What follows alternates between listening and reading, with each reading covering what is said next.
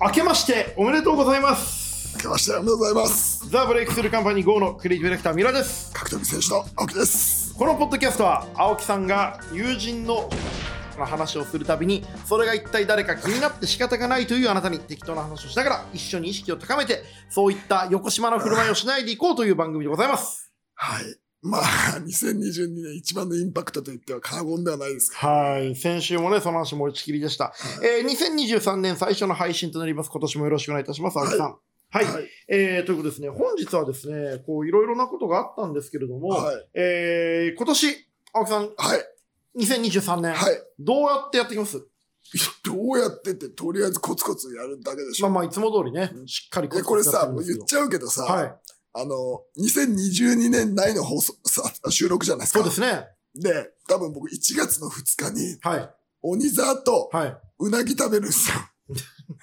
それがから始まってんすよ多い。分一応言っていいですかはなん一応言いますけいど、はなんで誘ってくんないのい行くじゃんどこで川越行かない。でしょなんて。川越で、鬼沢と俺と、懐刀で一緒にえ、4人で。 3人で。なんな、え、事務勤務はどうすんのああ、田中はなんかそういう感じじゃないんだ。やっぱ、あのさ、こう、わかるこう、ちょっとさ、やっぱなんだろうな。刺激強いと思うわけよ、鬼沢って。正直。うん。うん。刺激強いから、ちょっとね、こう、なんか本当の深部は触れさせないようにしてるところはある。田中事務員は俺と鬼沢どっちが好きえ知らねえよ、そんな。知らねえよ。なんだよ、それ。聞いといて。聞いと わいかてっ。た。聞いとく。え、その、1月2日にうなぎ食べようってどういう話の運びでそうなんのいや、なんかね、定例行事なんだよ。え毎年食ってんの、俺と海沢。でなんで毎年俺誘われてないのいや、っていうか、違う違う、毎年、あの、お互いだから、あの、鬼沢は、1日、その実家行って、うんこう、へえってやって、うん。あのか、仕事あるからって普通に帰ってきて、うんで、あの、だから、元日なのよ、その意味では。うん。鬼沢にとってのうん。 2日は。うん。で、みんな集まるっていう。いやいや、みんな、なんで俺呼ばれてねえんだよ。いや、ちょっとあんた、あれじゃん家族といるじゃん。家族いないよ、俺には。違う違う違う、だってあの、一層とさ、実家マね。マといるじゃん。よく言ってるじでゃん。もほとんどほ、なんかすごい、はぶられた気持ちになった、今なんすかごい。じゃあ、川越行こう。川越越は行かないけどさ。なんで遠いよ。川越どうやって行ってんの、みんな。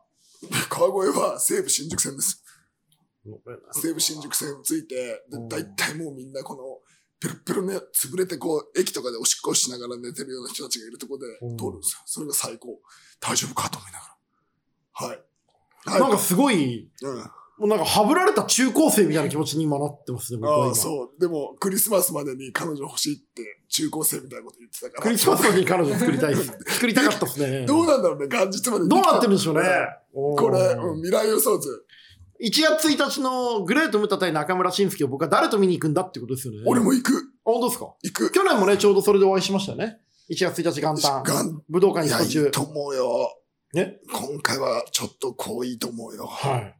ちょっとドキドキするよね。中村ムタ以外でなんか見るカードあります剣王とあれやるでしょなんだっけ。こう、あの、剣王となんだっけ。あの、塩崎。ノア。ああ、はい僕ね、もう、あ剣違う違う、剣王とあれだ。清宮ってやるでしあょあ、はいはいはい。はい。うん僕ね、ノアが乗れ、なんか剣を乗れないんですよね、あんま。えなんでよくわかんなくないですかなんで金あ髪なん剣だよ、王みたはいな面。白いんだよ。面白いんですかずっと追い続けてると、はいやっぱ剣王は、こう、なんだろう、過信要素もあるし、やっぱ一番面白いんあですよ。、そうなんですか。うん青木さんあがのそんなに言うんだ。言ってることはやっぱ面白いですよ。言言葉のセンンスある。あ、そうなんだ。はい。ちょっと見てみます。ちょっと剣王言っはい。てます。はい。いやー、一発目の放送でいきなりすごいこう友達にはぶられてることが分かってですね、なかなかこう気持ちが上がらないこううん年明けの放送ではございますけれども、はえー、まあね、本日はリスナーから寄せられたお便りを紹介していこうかなと思います。はい。はい、えー、人生交差点お便りです。えー、ラジオネームやちくんさんからいただきました。青木さん、みらさん、こんばんは。僕はアーモンドチョコレートの外側のチョコだけを食べるのが楽しみです。その後に食べるアーモンドの何とも言えない味わいが癖になります。あまり行が良くないのは分かっているんですが、やめられません。お二人は周りに理解されづらい自分だけの楽しみってありますかはい、青木さん どうぞ。人生がそうじゃん。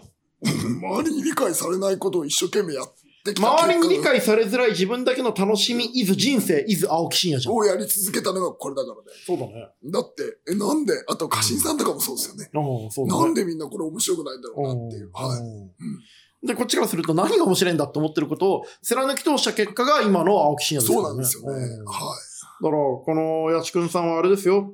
アーモンドチョコレートの外側のチョコだけ食べていく人生をしっかりやり抜いた方がいいですよ。い。でもさ、うん外側だけ食べたら汚ねえよな。あ、まあそうっす。うんはうん気をつけた方がいい。い。まあまあまあ。はい。まあ人間ですか人間ですから。はい。うんら。はい、次行きましょう。次。はい。はい、えー、ラジオネームミルキーさんありがとうございます。あ明けましておめでとうございます。青木さん、三浦さん、いつも更新ありがとうございます。お二人のツイッターを見ていると、日々何かが起こり続けていますよね。そんなにいろいろなことが起こっていると、1ヶ月前くらいの出来事って忘れてしまいませんか私みたいな平凡な日々を過ごしているものでも忘れてしまうのに、点々点ということですけれども、そんなに日々何かが起こり続けてるっていうよりは、何かを見つけ続けてるんですよね。ああ、でもなんかそうっすね。でうんも起き続けてるかも。あ、本当でもなんかこう変なやつやっぱ多いもん格闘技いると。ああ。ああ、青木さん昔から言いますよね。その格闘技界の何が面白いって、みんな狂ってて、みんな変なことをみんな毎日やってるから、退屈しない、こんなに面白い世界はないっーて。うん絶対だって面白いやつしかいないじゃうん。ん。だってそれ変わこってるやつばっかそ、りだ。アーモンドチョコレートの外側だけを食べるようなやつばっかりですもんね。はい、うんえだってさ、あの最近一番俺の中でハマったのがさ、うんあの、こう格闘技選手のこう下っ端がいるんですけど、下っ端の選手。がなんか練習にん。 XS のファイトパンツ入ってきたの。ちっちゃ6 70キロぐらいのう子が。んうん。プチプチなの。うんスパッツみたくなっちゃってんの。で、僕、もっこりしちゃって、うんお前それなんだよって言ったら、いや、うなんかこうもらったんですけど、いん。うん。や、XS の、だでもらったんですけど、みたいなこと言ってんの。うん。明らかに、うん。あの、前の星のやつなんですよ。 で、もうそれが俺、もうドキドキしちゃって、いや、お前そんなわけないだろうってずっと突っ込んでて、いや、うんもらったんです。いや、そんなわけないだろう。うん。前の星のやつだろうってずっと言っても認めなくて、うん。もう次からいつ入ってくるんだ、あれを。 XS を。うん、X さんい。や、でもそういう変わった人多いですもんね。格闘技業界以外でもね、だってお医者様だったりとかさ、その、タオル屋だったりとかさ、いや小大谷だったり、うん。だ人多いよね、ア格ベ闘技マの北野さんも変わってるしさ、いやみんなやっぱこ変うな人多いよ。変な人多くて、で、なんかでも、変じゃないと俺らの周り入れなくなってんじゃん。あそれがあ。だ面から、白いですよね。そういう意味ではだから俺はやっぱりちょっと狂気が足りないから、うなぎ屋とかにははぶられてるってことですありますよね。やっぱ俺は中途半端だなって思う時あります、自分あ、で。そう。うん。あ、そう。うん。青木さんとかお兄さんみたいにはま慣れてあないだかならあってれ。じゃないこの、逆に振り切ったらこの人の仕事できないんじゃないまあまあ、俺らバランス取る仕事ですからね。企業と生活者の間のバランスでずっと板挟みの仕事ですけど、だからだよね。えー、うなぎ3人で食べ行くのはな、なんだ何の話するの ?3 人で。い。いや、なんかこう、あの、でも、あの、鬼沢の本音は、うんやっぱこう、二人きりになった時のボソっていう言葉しか出てこないんで。うん。はい。どんなこと言うんですか、いや、なんかちょっと言えないこと多いよね、でもね。なんだろうな、最近面白いの。はい、でもなんか適当なこと今喋ってますね。へえ。いきますよ、本題に。なんか俺すごい寂しい気持ちになっちゃったはい年明け早々。うん、何はい、えー、ちょっと話していきたいんですけど、なんか青木さん、この間さ、うんあの、週の半分は東京にいない生活の練習をしてみるとおっしゃってたじゃあなあいー、ですそかれね。ううんん。で、実際にね、その、去年末九州、広島と か、はい。あの、まあ、収録後の時タイミングでもね、京都この間行ってましたよね。うん。あとはまあ、毎週つつらいろいろ言ってますけれども、まあ、その生活の中でねいろんなこう学んだこととか、うん気づいたことを、まあ、ボイシーとかノートでこう発信してるのがね、はいす。ごいこう、なかなか、なかなかこう味わい深い、はい。令和の寅さんみたいな、いや、なってますけれども、あのーいや、俺これね、うん移動まず生活一つ、一つの答えはある。うん。単純にうん移動しんどいわ。移動ライフ、うんちょっと飽きてきた。違う違う、移動がしんどい。うん。移動がストレスやね。うん。はい。だから、やめるしあの、いや、だからこう、週の半分移動って言うじゃん。うん移動しんどい。毎週移動してると。おーはいそうでしょうね。いや、移動がし、だからさ、あの、三浦さんとかも移動するのきついじゃん。うん。腰痛いもん。でしょ、うん。し、こう、何もやることないし、移動きついんですよ。うん飛行機も含うめん。て、うん。だから、あの、移動ライフ単純にうん。旅行しながら、旅しながら暮らすとか言ってるけど、 うん。あんなんやっぱ若いやつのもんだよ。あの、週の半分東京にいないと東京での生活がより詰まって充実するのを実感してるいっや、てそこれれはは。充実すんだよ。うんそれ充実すんのよ。うん。だから、でも、あの、移動しんどいわ。うん。地方最高って言ったじゃないですいかや。でも地方は最高。うん。地方は最高。でも移動はファック。でも移動しないで地方行くとか無理。ただのすげえわがままなやつになってますけど、うん。大丈夫 なんだよ。移動はだるいですね。だるいよ。この後どうするんですかなんだよ ?2023 年は。えだから、その近場の移動にしなきゃダメだな。おー。やっぱ、だって広島まで4時間とかかんだよ新幹線で。うん。だるいね。だるいっしうょ。ん。はノート書く。い。ノート書く。うん。ノートが多いっすね。うんだからこうあー傷でもノートもやっぱ4時間かけないから。あと新幹線の中ってやっぱ辛いよね。うんあの、新幹線の中すごい仕事できるっていう人結構いるじゃないですか。うん俺あれ嘘だと思うんだよね。あー確かにね。でも、やっぱ辛いのよ、移動が。うん。でもやっぱ新幹線もさ、いくら飛び乗りできるとはいえさ、あの、なんていうの、待ったりとか、駅で待ったりとかあるじゃん。うん。やっぱ、ね、移動大変だわ。うん。はい。はい。結構あの、事務員の方とよく一緒に移動されてたんですかあであ。余計さ、あの、今まで僕って、新幹線自由席スタイルなんですよ。ああもう来たわ青木さん移動にね、お金かけないとか、その、うんなんか手間かけないスタイルですもんね。その、なんで、それ、なんでかっていうと、うん走ってって飽きた、ぴょんって飛び、あの、すぐ飛べできるからなんですよ。うん。うん。でも、トッペできるからね。飛べできる。でも、その、連れがいると、飛べするわけにいかないじゃないですか。うん。なみんなががみんな青木さんみたいに走ってるわけじゃないからね。足、席も取らないといけないから、うん。そこになると、やっぱり、その、なんだろう、こう、移動ライフみたいなのって、うんやっぱ風天の虎さんしかできないからね。おーはい青木真也でさえ風天の虎さんではなかったっていう。いや、やっぱ移動しんどいっていうのに尽きるね。おーはい。でもなんかさ、この、飛行機もだるいし、新幹線もだるいんだよな。結局さ、その、寝れるのって2時間が限界じゃん。はあの、4時間とかの移動ってもう回んないっすもんねい。。いや、移動はきつい。あーもうそれはもう、もうはっきり言う移動はきついっす。あはあ。い。で、うんあの、地方で言うと確かにでも、可能性はやっぱいろんなとこにあるよね。うん。何が一番楽しいですか地方に行ってて。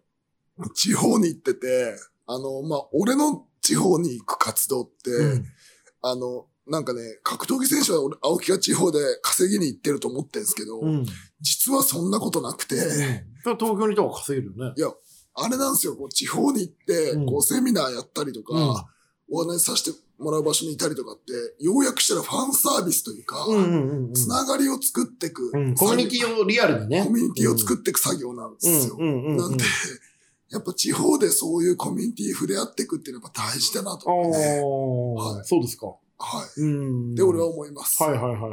話してると、こう、コミュニティ地方の人と触れ、触れ合うと実際にこう東京と違う感じしますなんか優しいなとか、ありがたいなみたいな。いや、変わんないよ。変わん人ないはか人だよ。ああ。それなんか幻想。ああ。あの、客人、それが言われてる以上は客人なんじゃないうんうんうんうんうんうん。あの、やっぱり俺が一番やっぱ思うのは、こう、触れ合うことでつながり作っていくのが大切。うんはい。と思います。地方のジムすごいやりやすいみたいなこと言ってたじゃないですか。どこだっけえっと、熊本かなタトル柔術のジム、タトル。あれは、うんなんかこう、あの、ビジネ、やっぱね、柔術っていうビジネスモデルの一つうんの完成形であり、うん。一つの、まあ、限界でもあるわな。うー要ん。はどうさだったんですかうんあの、美容師として、うん。すごい優秀な美容師がいて、うんあのコミュニケーションが。うん。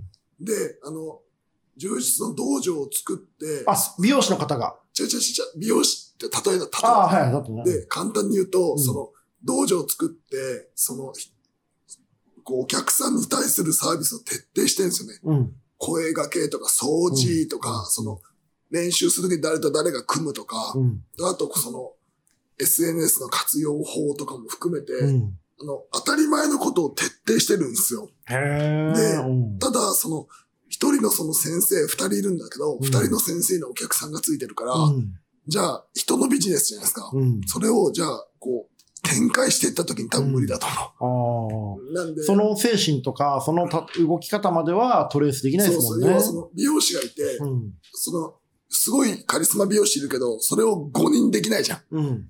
なんで、そういうビジネスモデルだけど、うん。やっぱり、あの、当たり前のことを当たり前にやってんのはすげえなと思った。うん。すごい丁寧、ケアうが。ーん。気持ちよく過ごせましたえ。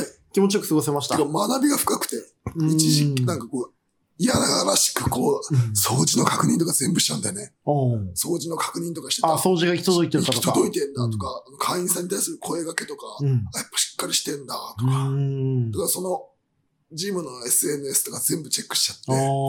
こうしてんだで、この YouTube 再生回数200とか300しかなくて、うん。意味がねえと思われるんだけど、うんやってる意味ねえじゃん。でも、これってジム、これにむ、これ見て入ってきたりとか、うん。自分のその、コミュニティのいる人たちが満足したりするんだろうな、みたいなことを思ってて、インナーへの発信にもなりますそもう、んインね。ナーへの発信とかも含めて、どこ見て発信するかみたいなのもうん含めて、うんうんうんうんあ、丁寧に仕事してる人たちだなと思ったですね。はうい。んなるほどね。はい。そういう意味で、その青木さんってやっぱその、柔術ミシュランじゃないけど、いろんな道場とか格闘技の活動されてる方のことを、こうめちゃめちゃ見て評価する目がやっぱしっかりありますしもっんね。かりこう、いやらしく、あーこいれやらしいからね。だダメだな、だからダメなんだなってのもわかるし、うでん。やっぱね、その、柔術の道場って、うん。あの、人のものだかうら、ん。どっかの金持ってるやつが出してうまくいくもんじゃないね。ああ、なるほど。と思った。ああ。スポンサーがいるから回ってくっつったらそんなもんじゃないと。違うですね。その人につくから、うん。うん。で、こう、だってさ、言い方悪いけどさ、うんその、熊本で教えてる人がトップの技術かっていうと、うん日本で一番技術ま持あ、っそてるれは方難しいですよね。なんですよ。うんでんでも、やっぱりケアがしっかりしてるとか、そういう部分では、やっぱしっかりと商品としてできてるし、うん。なんかそれがやっぱしっかりしてるなと思いなまるしほた。どね。青木さんやっぱ2022年通じてさ、その、お客さんに責任を果たすとうん、か、はお客さん、いや、客って言い出したのも多分2022年くらいからだと思うんですけど、い。はい。そのファンとか応援してくれる人に対して、こう対等な関係で責任を果たし続けるっていう部分がやっぱ去年すごく意識高まりましたよね。そうですね。しっかりと客と商売するっていう。うんはい。もちろん今までもあったと思うんですけど、それがなんかより強くこう言語化されたというか、はいしっかりされたなっていうのは見てて思いましたねい。や、もうな、客あって自分が好きなことできてますうからんうね。んうんうんはうん2023年はお客さんとどういう関係作っていきたいなと思ってますいや、どっぷりやってきますよ。どっぷりやっていきますか、え、どっぷり。はいうんうんうんなんで。いやいやいやいやい。や、なんか最近すげえ嬉しかったことがあって、うん。あの、この前の試合、毎年さ、あの、俺のファンの人って変わってて、変わっててありがたい人が多くて、うん。この時期とか、あの、12月の末とか年始とうか、んいろいろ送ってくれるんですよ。ああ、お歳暮がね。お歳暮的に送ってくれるんですよ。うんうんで、ありがとうございますって、リンゴ送ってくれてありがとうございますって言ってて、そしたらこの前の連絡入れたら、この前の試合、感動しましたっつって、うん。うん。入場に顔き、あの、入場の顔でも感動しましたって、うん何なんでって聞いたら、うん。やっぱこう、17年間青木真也を見てると。うん。 2006年かうら、ん。 10 17年間青木真也を見ていて、やっぱり青木が成長するように自分も成長してるんだ、うんで、こう一緒にこう物語を並走してきてそうで見すてねきて、。こう感情移入ができるって言ってて、あ、確かになと思って、うんあ、これがいいことだなと思ってずうんっと見てくれ,、くれてるお客さんと、うん。特別な感情を解釈できるっていうのはやっぱ正しいなと思って、うんうんなんかそういう関係を作ってきたんですようね。ん。はい。ずっと応援してきたからこそ、うん青木真也のその微妙な表情の変化とか、戦い方の変化だけじゃない、いろんな存在の変化に気づけますよね。そうだ、こう、あの試合の時、ああの子と付き合ってたとか、ああいう人生の岐路があったとか、うん。みんなその人その人にあると思うんでうすんよ。あうのん僕の、僕のキャリアの中うで、ん。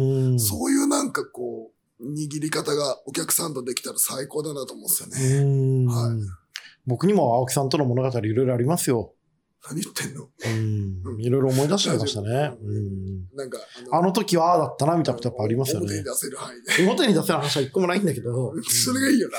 うんいや、なんかだからさ、やっぱそれを持っててさ、その、なんか、で俺があるようにさ、うん俺にも紆余曲折があるようにさ、うんみんな紆余曲折あんだな、そうですね。そう思うとなんかいい物語でいい商売してんなと思って、そうですね。だからその人、その方にも、あの変わらずこう、あの死ぬまでやってきます。死ぬまで命をかけて頑張りますので、また一つお願いしますって言ってくれましたけど。またそれが、まあ、あの、一瞬綺麗事に聞こえるけど嘘じゃないからね、それは。え、だって、しょうがねえだって、うんし要は別に試合するわけじゃなくて、で、あうの、ん命をかけるって言い方も本当嫌いなんだけど、うん。だって死ぬまで見せていくんだったらうん命はかけてるでしょ。うん。ほっといてもね。だって楽なんだもんし。はい。青木真也っていうことをやるっていうことだけはもう責任取れますからね。うん嘘じゃないから、死そぬこまでは。うん命をかけてやってくっていうのはやっぱあると思うんですよね。うんうん今年はでも青木さん、いろいろこう、国内だけじゃなくて、ち海外にも行っていきたいですね。まあ、海ホラヤ外にに会いに行ったりとかさ。 1月行くって話もあるし、ああ、そうなんですね。うんあとそうっすね。え、あと俺も会いに行きたい。関係ねえじゃん。関係ねえじゃん。気づきましたうん何にも関係ねえ俺じとゃん。フォラヤ関係ないんですよ。うん関係ないだでろ。あの、俺、青木さんとフォロヤンの両国でやった時に、あの、マス席に、両親と、当時お付き合いしてた方と、当時遊んでた方を一つの席に見せるっていう離れ技を犯して、すごい空気悪かったっていうのはあるんですよ。あーお前、あいつなんだよって話になってたもんいや、なってましたね、やっぱね大。 変でしたね。あれ誰なのってなってました、やっぱね。あれ誰なのうん胸が痛い ですね。いや、やっぱさ、やっぱこう、うん、そうだな。言葉敵は良くない。がなくなっちゃいますいねや、。なんかさ、うんやっぱこう、思い出あるじゃん。こう、なんか寒い日だったな、みたいな。ありますよ、ありますのさいろん。やなっぱこ。う寒い日にさ、寒い日に家に帰れなくて、うんこうマンションのエントランスで生配信見てたとかありますよ。とかさ、寒い日にさ、う二、ん。人でさ、うん。あの、お付き合いした方のお父さんと一緒にご飯食べたことがあったあじゃあん。りましたね。あり あまっしたたよね。ね。いろんな思い出あるよいろいね。ろ巻き込んでしまってすいませんね、本当にね。でもこの2年くらいはね、僕ももうそういうね、こう、正式なパンもいないので、こう、なんかふわふわふわふわ生きてて、恥ずかしいなと思ってますよ。恥ずかしいと思ってないだろ。思ってますよ。思ってないだろ。恥ずかしい、情けない、申し訳ないの気持ちいでや、すよ。思ってるやつがそうこんな行いしないぞ。こんな行いってなんだよ。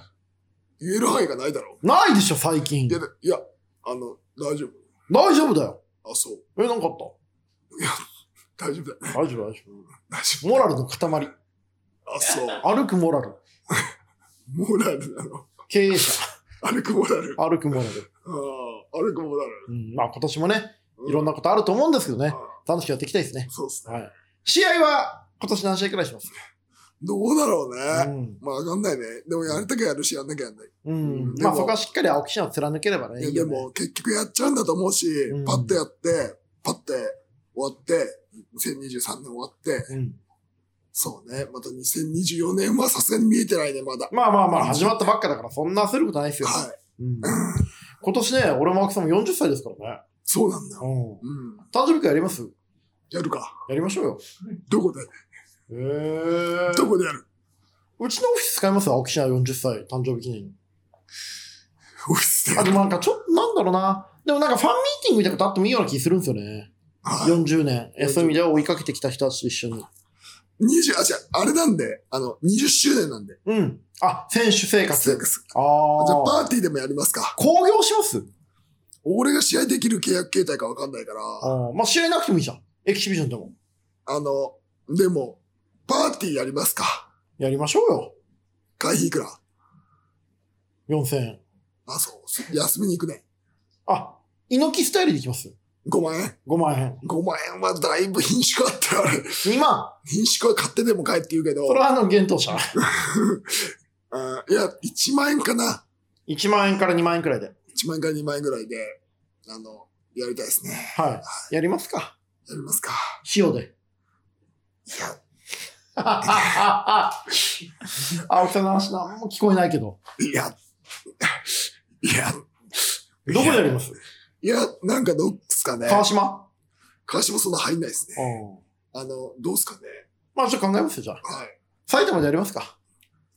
あの埼玉の、あの、鬼沢に帰ってもらえますか、俺、プリンスホテルを。はい。いや、俺が行けるところでやりたいな。はい。や東京都り心ま部。しょう。ちょっとやりましょう。はいはそれじゃあ、しっかり。い。はい。仕切はっい。ては格闘マスコミを呼んで。い。はい。アベマに中継してもらって。はい。はい。そんなわけでね、えー今年もしっかりやっていきたいなというところでございます。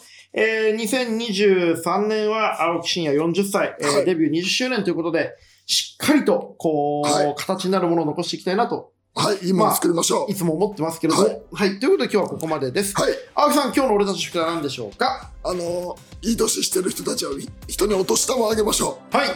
いい年こいてる俺たちは、お年玉上げていくということをやってう。いきた必いと思います。ず、お大人 1, 1以上あげましょう。大人1以上あげましょう。はい、ということで、この番組では感想やお便りもお大待ちして人お大り人ます。 1。感想はツイッターにて「ハッシュタグ三浦青木」でつぶやくかすべて小文字で三浦青木ポッドキャストアットマーク Gmail.com までお願いしますすべて小文字で三浦青木ポッドキャストアットマーク Gmail.com までお願いしますお相手はザ・ブレイクスルーカンパニー号のクリエイティブディレクター三浦と格闘技選手と青木でした。えー、まあお年玉はね大人1以上です。大人にしか払わ大人には払わねえんだよお年玉はそれお手当てっつうんだわあ、そう。